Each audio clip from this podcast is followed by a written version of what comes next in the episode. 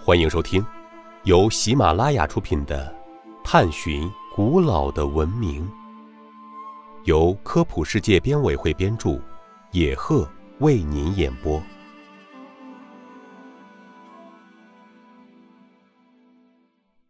第一百三十九集：为什么制铁饼者被认为是空间中凝固的永恒？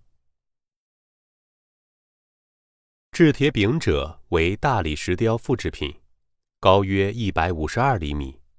罗马国立博物馆、梵蒂冈博物馆、特尔梅博物馆均有收藏。原作为青铜。是希腊雕刻家米龙作于约公元前四百五十年。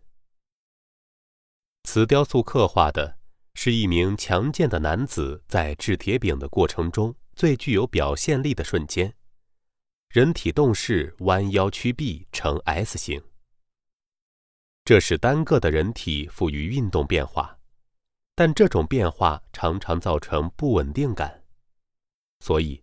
作者将人物的重心移至右足，让左足尖点地以支撑辅助，以头为中心，两臂伸展成上下对称，从而使不稳定的躯体获得稳定感。身体的正侧转动，下肢的前后分裂，既符合制铁饼的运动规律，又造成单纯中见多样变化的形式美感。雕塑的人体美和运动美表现出极强的生命力，此雕像也因此被誉为体育运动之神。